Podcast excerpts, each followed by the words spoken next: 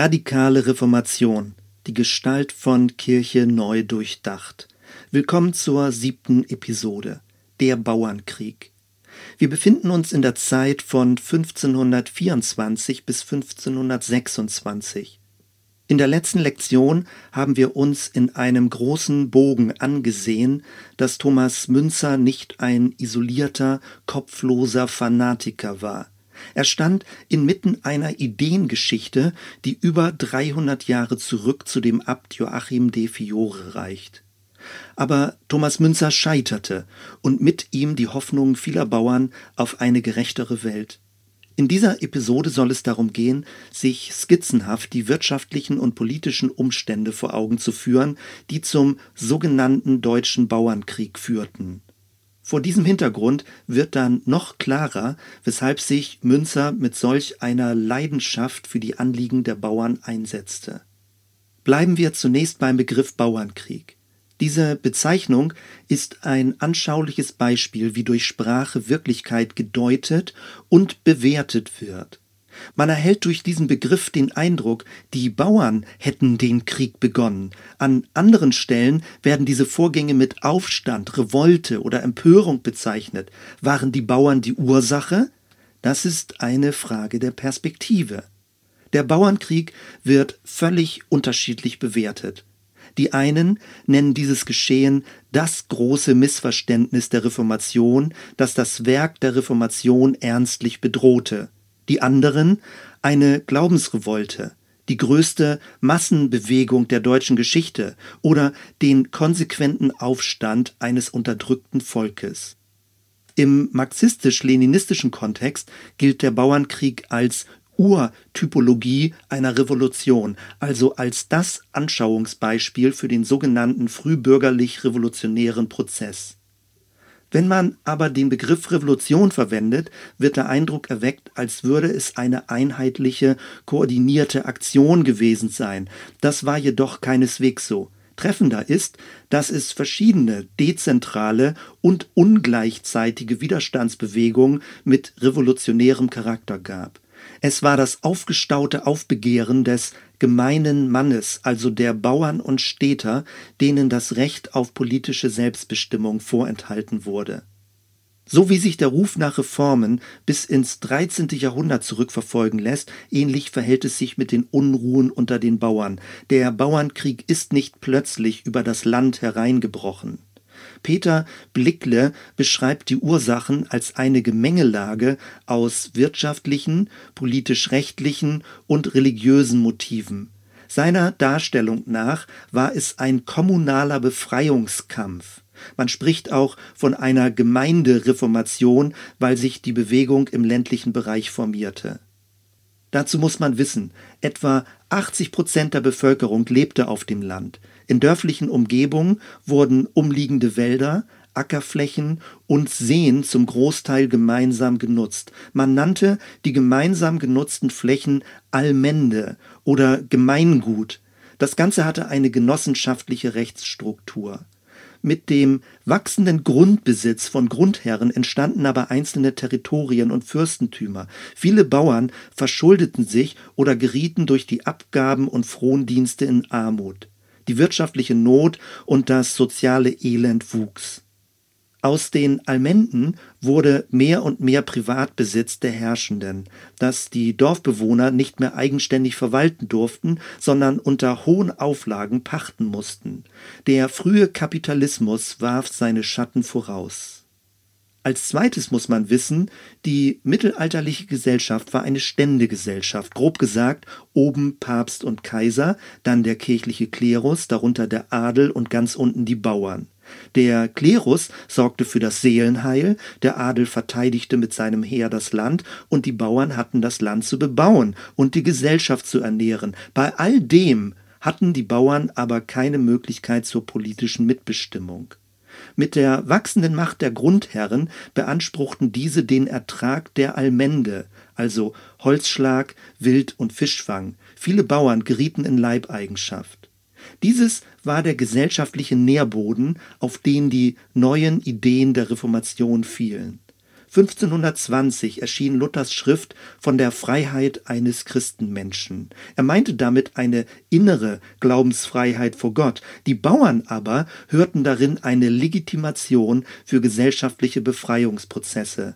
Mit dem Rückenwind der Reformation wurde aus einzelnen Unruheherden schnell ein Flächenbrand. Günter Franz nennt den Konflikt in sachlicher Sprache einen Zusammenprall von territorialem Herrschaftsrecht und gemeindlichem Genossenschaftsrecht. Der sogenannte Bauernkrieg war ein Kampf um die genossenschaftlich verfasste Gemeinde oder anders gesagt, eine hierarchisch strukturierte Kircheninstitution trifft auf eine demokratisch-kommunikative Dorfgemeinschaft, die sich als neue, wahre Kirche verstand. Worum ging es den Bauern? Sie schrieben Beschwerden, Artikel und Briefe an die Grundherren. Sie entwarfen Programme und machten Verfassungsentwürfe. Das wohl bekannteste Dokument waren die zwölf Artikel, es wurde 1525 in einer breit angelegten Bauernversammlung in Memming verfasst. Darin forderten sie freie Wahl der Prediger aus der Dorfgemeinschaft, Verwendung des Kirchenzehnten für die eigene Gemeinde, Abschaffung der Leibeigenschaft, kommunale Nutzung der Allmende und Einschränkung der Frondienste. Man muss sich dabei vor Augen führen, anfänglich ging alles weitgehend friedlich zu. Die Bauern hatten nicht die Absicht, die Obrigkeiten zu stürzen, sondern sich gegen deren Übergriffe zu wehren. Es war im Kern eine Widerstandsbewegung, eine Verweigerung. Sie verweigerten den Zehnten als Zwangsabgabe für die Obrigkeit. Sie wählten sich ihre kirchlichen Amtsträger selbst und wollten sich niemanden mehr vorsetzen lassen. Als die Grundherren mit Zwangsmaßnahmen reagierten, entzündeten sich mehr und mehr gewalttätige Konfliktdynamiken. Begründet wurde der Widerstand der Bauern mit dem sogenannten alten Recht. Die Bauern beriefen sich auf alte genossenschaftsähnliche Verträge. Im Zuge der Reformation argumentierten sie dann mit dem göttlichen Recht. Sie zitierten Bibelstellen und verstanden das Evangelium nicht nur als innere Glaubenswahrheit, sondern als gesellschaftsgestaltendes Prinzip. Sie kündigten sogar an, dass sie jetzt, wo die Bibel ins Deutsche übersetzt war, weitere Forderungen stellen würden, sofern sich diese mit der Bibel begründen ließen. Spätestens jetzt mussten sich die Grundherren grundlegend bedroht fühlen. Auch wenn die zwölf Artikel nicht aktiv zur Gewalt aufriefen, so hatten sie doch eine umstürzlerische, revolutionäre Energie. Hans-Jürgen Görz schreibt, Martin Luther hat sich in seiner Reise ins Aufstandsgebiet bemüht, die Bauern zu beruhigen. Er richtete aber nichts aus. Verbittert und enttäuscht kehrte er nach Wittenberg zurück. Es ist hinlänglich bekannt, dass Luther auf die Bauernaufstände mit scharfen Angriffen und Verurteilung reagierte. Seine Schrift Wider die räuberischen und mörderischen Rotten der Bauern ist ein dunkles Kapitel der Kirchengeschichte. Luther sah in dem Kampf der Bauern für eine neue kirchlich-gesellschaftliche Ordnung nicht eine Reformation, sondern reines Teufelswerk, in dem das göttliche Wort fleischlich ausgelegt wurde.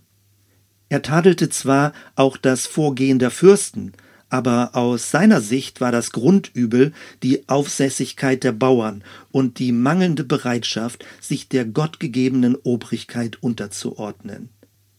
Die Bauern fühlten sich von Luther im Stich gelassen. Wie wäre wohl die Geschichte verlaufen, wenn Martin Luther und auch die anderen Reformatoren nicht die Niederschlagung der Bauernaufstände empfohlen hätte? Von Kurfürst Friedrich den Weisen ist kurz vor seinem Tode überliefert, dass er unsicher war, ob die Bauern nicht doch ein Recht hätten, sich für die Verbesserung ihrer Lebensumstände einzusetzen.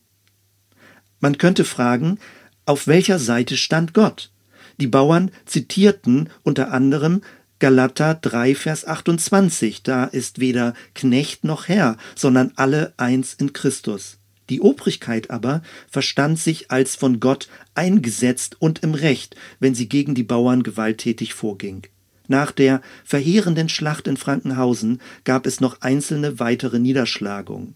Bis Mitte 1526 hielten die Kämpfe an. Dann war der Widerstand der Bauern endgültig gebrochen. Tausende, wohl an die hunderttausend Menschen auf Seiten der Bauern wurden in dieser Zeit im Namen Gottes von den Fürstenheeren überrannt und niedergemetzelt.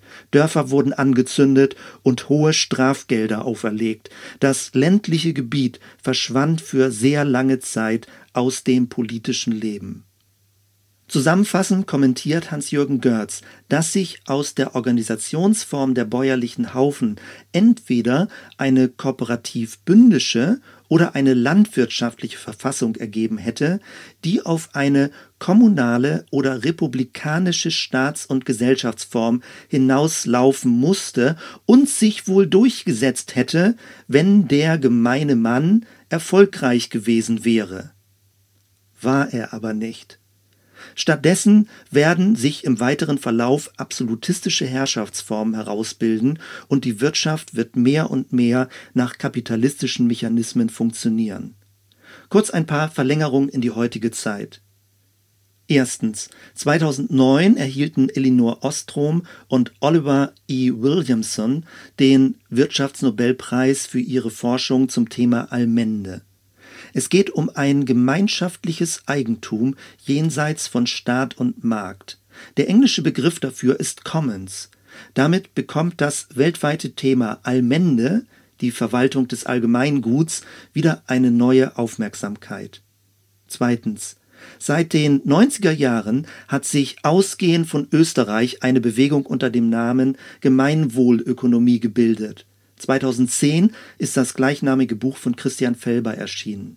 Es geht um eine Systemalternative sowohl zur kapitalistischen Marktwirtschaft als auch zur zentralen Planwirtschaft.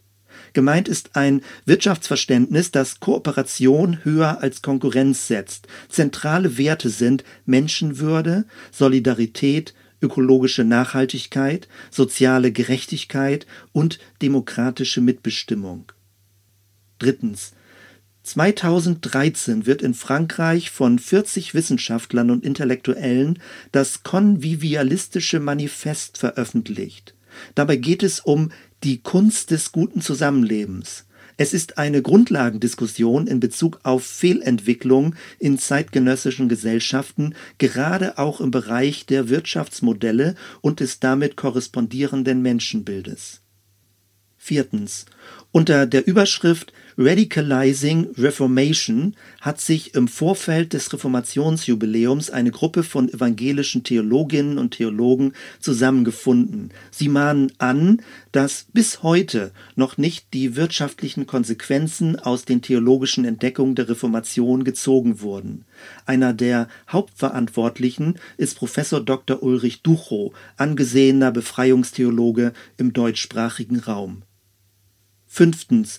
Die gesamte Open Source und Creative Commons Bewegung gehört im weitesten Sinne auch in diesen Themenkomplex. Programmierer und Künstler stellen ihre Werke bewusst offen ins Netz, sodass sie von allen genutzt werden können. Und sie schützen ihre Werke durch Creative Commons Lizenzen, die aussagen, dass ihre Werke immer frei verfügbar bleiben müssen und nicht für kommerzielle Zwecke verwendet werden dürfen. Abschließend wieder einige Fragen und Anregungen. Erstens, wem gehört die Erde? Wem gehören die Meere und das Land? Banale Fragen? Keineswegs. In diesen Bereichen haben wir uns an den breitflächigen Besitz von Staaten und Privatpersonen gewöhnt. Von der Bibel werden wir Menschen angehalten, die Erde zu verwalten, nicht auszubeuten. Sicher, den Stämmen Israels werden Landstriche zugeteilt und in den zehn Geboten werden wir gemahnt, nicht den Besitz des Nächsten zu begehren. Also wird Besitz vorausgesetzt. Aber wie weit darf das Besitzstreben gehen? Stell dir vor, die Luft würde privatisiert, die Wärme der Sonne oder das Weltall oder das menschliche Erbgut. Einzelne Gensequenzen werden schon von großen Firmen lizenziert. Stell dir vor, die Benutzung von Sprache würde privatisiert oder verstaatlicht.